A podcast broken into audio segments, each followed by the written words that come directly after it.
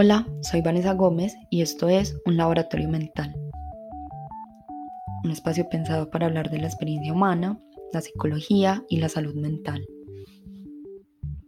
Hoy vamos a abordar uno de los temas que se propusieron en las redes sociales de un laboratorio mental a fin de año y es el tema de la ansiedad. Bueno, sobre la ansiedad se han dicho muchísimas cosas y una de las cosas que es importante diferenciar al momento de hablar de ansiedad es la diferencia que existe entre la experiencia de miedo y entre la experiencia de ansiedad y cuando la ansiedad puede ser adaptativa y cuando puede considerarse un problema mayor que en psicopatología suelen llamársele trastornos.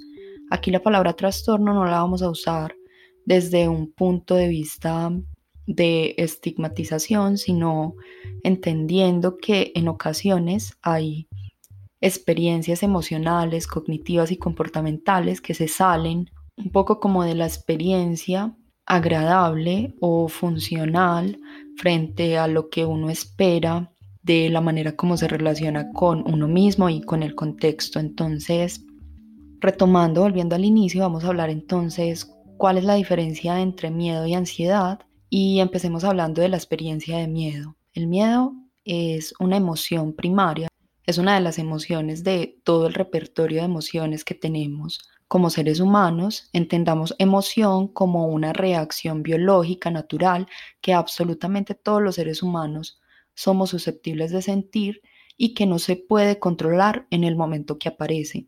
Es decir, tú no puedes controlar las emociones, es decir, las reacciones biológicas instantáneas frente a una situación.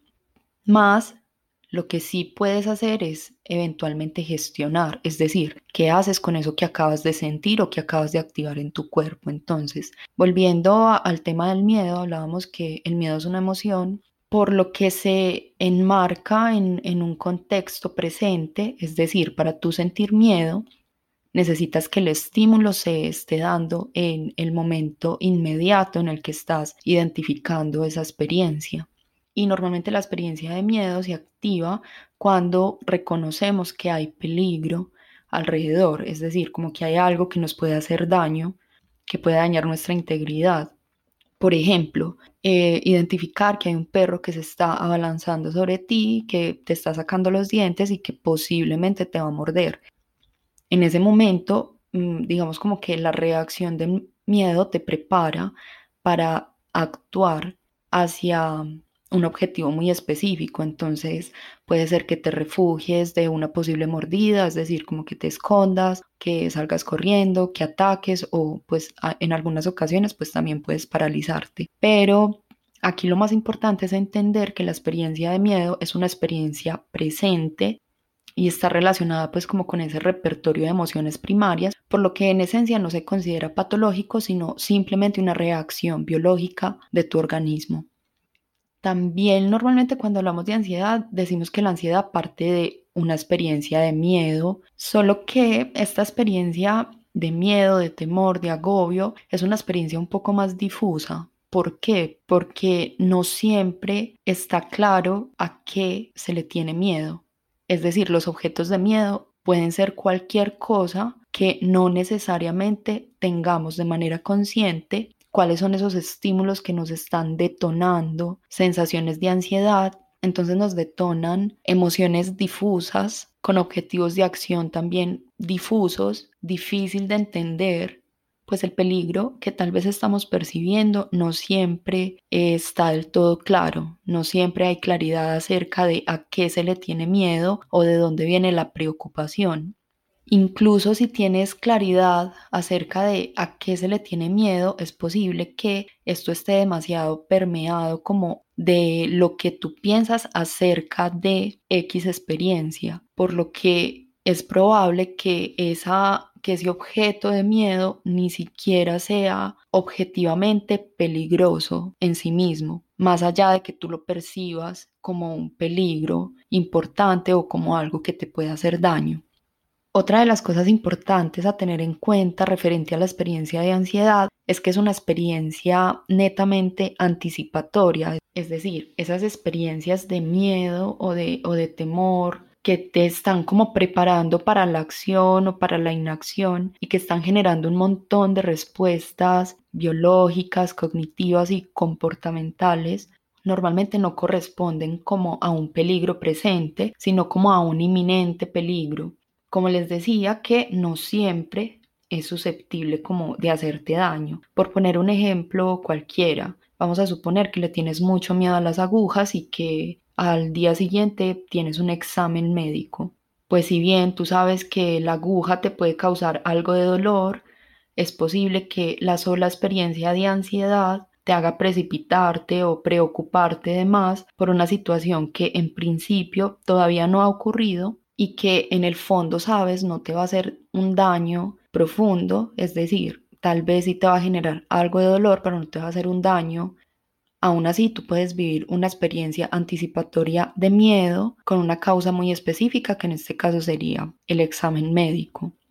O también puedes empezar a vivir, mm, digamos, esta experiencia de angustia o esta anticipación negativa acerca de cómo te pueda ir en un examen académico y que esa experiencia anticipatoria no te permita concentrarte netamente el día de hoy porque estás pensando tal vez en lo que necesitas resolver el día de mañana. Entonces, ahí, digamos, la experiencia de miedo se supone sería la posibilidad de que repruebes el examen por falta de conocimiento, pero si lo miras objetivamente, más allá de las percepciones y, las relaciones que tú hagas alrededor de esto, es posible que el peligro no sea tan grave. O sea, como que si finalmente perdieras el examen, mm, las consecuencias tampoco serían tan graves.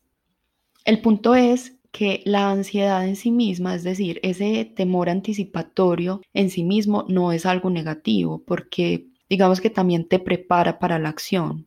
Volvemos al ejemplo del examen académico. Tú puedes sentir temor, o sea, un temor a reprobar el examen, por tanto, ese temor te lleva a estudiar en consecuencia o a buscar la posibilidad de encontrar la manera de ganar el examen. Entonces, digamos que hasta ese punto la experiencia de ansiedad puede ser adaptativa y es también una experiencia normal, es una experiencia que también todos los seres humanos solemos vivir y desde ese punto, digámoslo así, no hay problema. Es una ansiedad que puedes manejar, que te permite todavía actuar, que si bien te genera agobio, tensión, no es algo que te paraliza y, y que te está como incapacitando de una manera importante para interactuar con el mundo e incluso contigo misma o contigo mismo. Ahora, cuando debemos considerar que la ansiedad se puede volver patológica, es decir, que nos puede generar problemas significativos que sería importante empezar a prestarles atención e incluso pues empezar como a recibir tratamiento o acompañamiento para aprender estrategias que nos ayuden a manejarla. Bueno, la ansiedad puede considerarse trastorno en el momento en que es frecuente, es decir, todos los días de tu vida te está acompañando es decir, se activa con bastante frecuencia y no solamente eso, sino que su intensidad es significativa. Es decir, que tiene un nivel de activación bastante importante como para limitarte a hacer cosas que normalmente harías sin ningún problema. Bueno, respecto a esto, hay dos autores que dicen que la ansiedad no es un fenómeno unitario. Estos autores son Bonifacio Sandini y Paloma Chorot.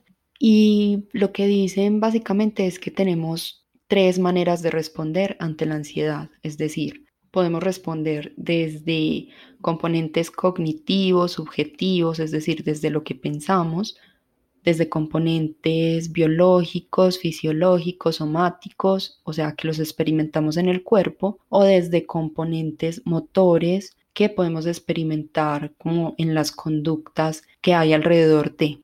Vamos a profundizar un poquito más en esto y cuando hablamos de reacciones cognitivas o subjetivas es lo que la persona está pensando acerca del peligro. Entonces es todo lo que aparece como pensamiento, ¿cierto? La anticipación, percibir que la situación que pensamos es peligrosa, pues nos, nos genera como cierta alarma o preocupación excesiva en ocasiones se comporta como pensamientos obsesivos acerca de una situación específica, quedarnos pegados a la mente, rumiando y pensando y repensando y repensando una misma situación. En definitiva, esta respuesta cognitiva se refiere a, a, la manera como pensamos el problema y cómo nos estamos relacionando con el problema, es decir, a esa tendencia un poco como a exagerar negativamente una situación que todavía no ha ocurrido.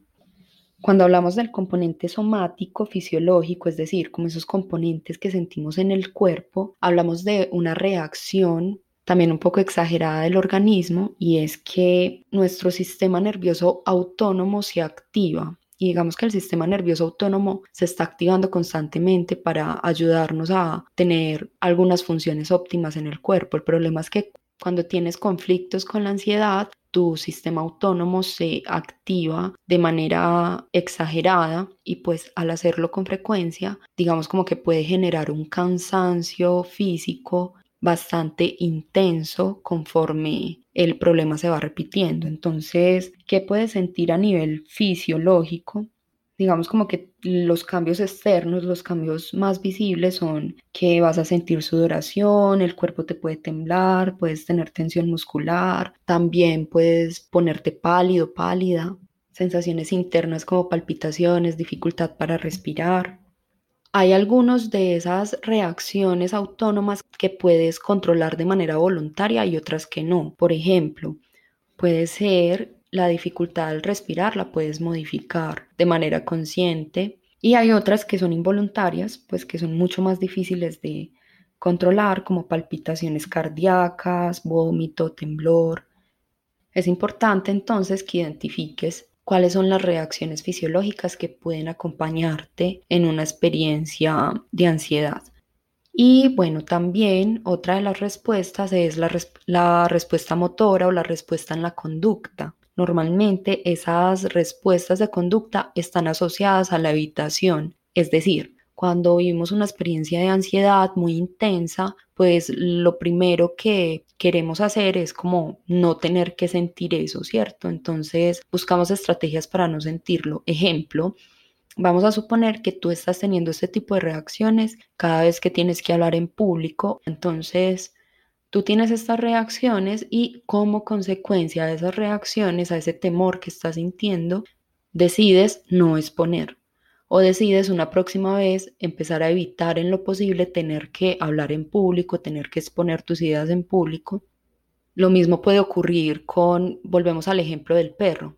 Durante esa experiencia, digamos que percibiste que el perro te iba a morder o incluso digamos que el perro te mordió y que esa experiencia te pareció supremamente desagradable, entonces es posible que luego vuelves a ver un perro y digamos que todo tu sistema autónomo se activa y pues también toda esta respuesta cognitiva y como consecuencia ya lo que empiezas a hacer es evitar el camino por donde estén pasando perros. Y bueno, más o menos por ahí va la cosa referente a las conductas evitativas que empiezas a, a, mantener después de una experiencia de ansiedad o durante la experiencia de ansiedad. También pueden aparecer compulsiones a nivel de comportamiento. Ejemplo, comerse las uñas de manera repetida, arrancarse el cabello. Y así por el estilo puedes encontrar un repertorio de conductas variadas dependiendo, digamos, del trastorno específico que se desarrolle relacionado con la ansiedad, que es algo que ya voy a entrar a explicar en un momentico. Y es que en los diferentes manuales diagnósticos de trastornos mentales categorizan la experiencia de ansiedad o el trastorno de ansiedad con diferentes nombres o con diferentes descripciones.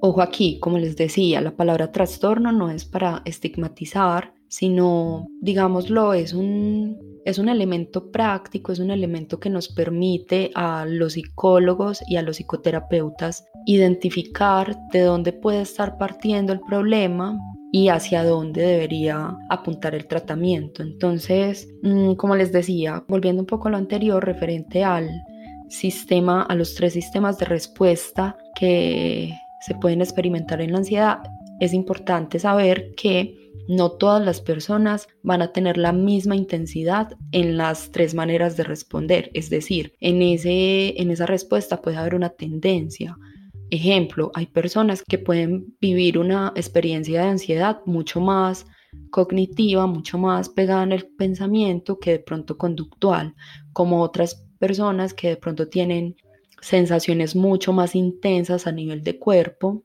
es decir, que de pronto a nivel mental no lo experimentan tan fuerte, pero a nivel de cuerpo su biología reacciona de manera bastante intensa, como otras personas que pueden obviamente tenerlo pues como a nivel conductual mucho más fuerte, mucho más fuerte y mucho más evidente. Estas tendencias también permiten identificar cuál es el tratamiento indicado para cada persona.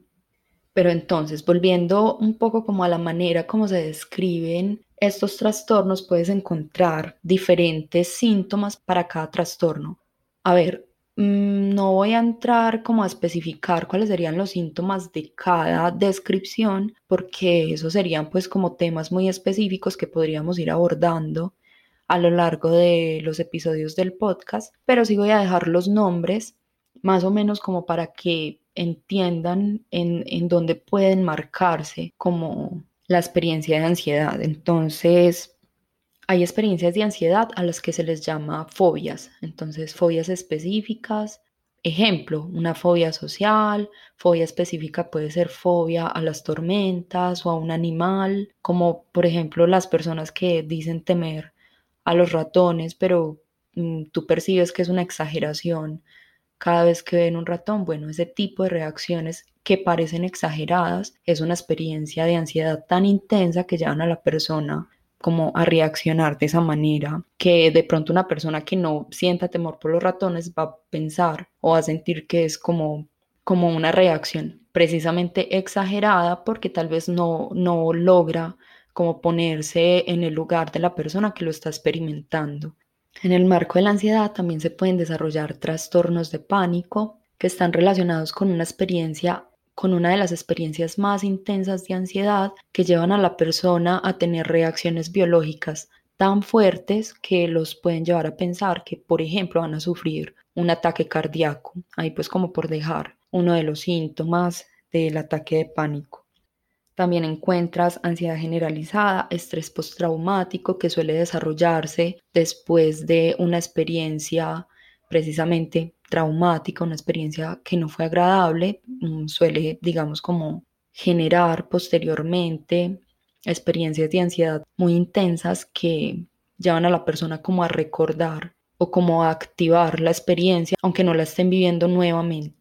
Y también la experiencia de ansiedad puedes encontrar obsesiones y compulsiones. A esto se le suele llamar trastorno obsesivo compulsivo y hace referencia a una cantidad de pensamientos que suelen ser intrusivos, que son bastante explícitos y molestos para la persona que lo está viviendo y que en consecuencia se pueden desarrollar algunas compulsiones como para evitar que eso pase. Es como la persona se vuelve un poco presa como de sus pensamientos y de su comportamiento en consecuencia. Entonces, básicamente este es como el repertorio de descripciones que se hacen alrededor de los trastornos de ansiedad.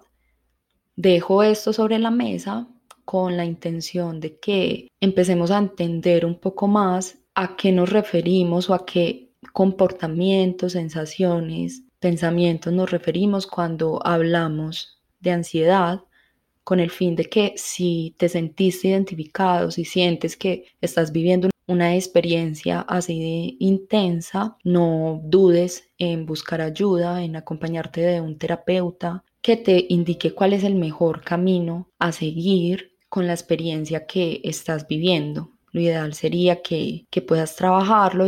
Hay terapias que ya han demostrado efectividad científica referente a, estas experiencias de ansiedad significativa, por lo que sería bueno que te regales la oportunidad de aprender a relacionarte mejor con la ansiedad, aprender a manejarla, aprender a convivir con ella y también aprender a, ponerle límites y saber cuál es la raíz y cuándo aprendiste, cuándo asociaste estímulos a las reacciones que posiblemente se estén desatando eh, a ese nivel que te acabo de describir.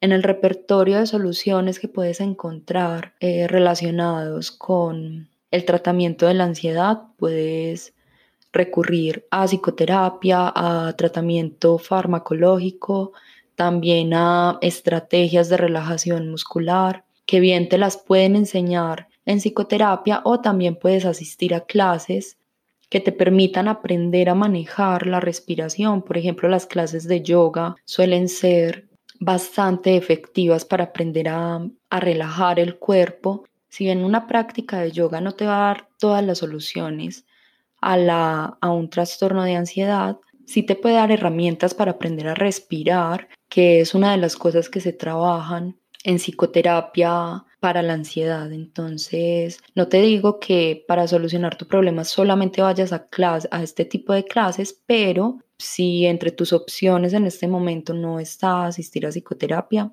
puedes también ayudarte o acompañarte de estrategias de relajación que puedan al menos ayudarte a mitigar un poco todo este cansancio biológico que se asocia a, a este tipo de experiencias tan intensas. Bueno, espero que este contenido te haya sido útil, ilustrativo. Recuerda compartírselo a personas que consideras este contenido pueda servirle para algo. Un laboratorio mental está pensado precisamente para que los temas psicológicos sean asequibles a las personas, que empecemos a identificar claramente cuando algún familiar o cuando nosotros mismos estemos pasando por una situación de tal magnitud y pues en la misma medida, si conocemos cuáles pueden ser los posibles síntomas, tenemos también la posibilidad de sugerirle a alguien, por ejemplo, que reciba tratamiento o también de ser más empáticos cuando veamos ese tipo de reacciones que en apariencia pueden ser exageradas, pero que la persona que las vive puede tener una experiencia bastante limitante o traumática. Puedes encontrarme en mis redes sociales en Instagram como un laboratorio mental. Allí te comparto reflexiones relacionadas con la psicología. Recuerda que puedes asistir a mis clases de meditación los martes a las 7 de la noche. Si quieres recibir más información de estas clases, puedes escribirme a través de mis redes sociales.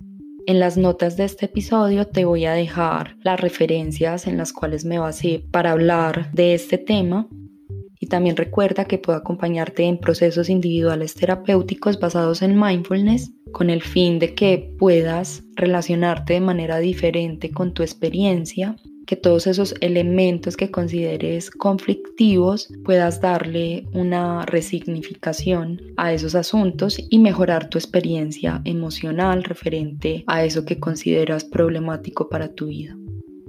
Muchas gracias por estar aquí y nos escuchamos en un próximo episodio.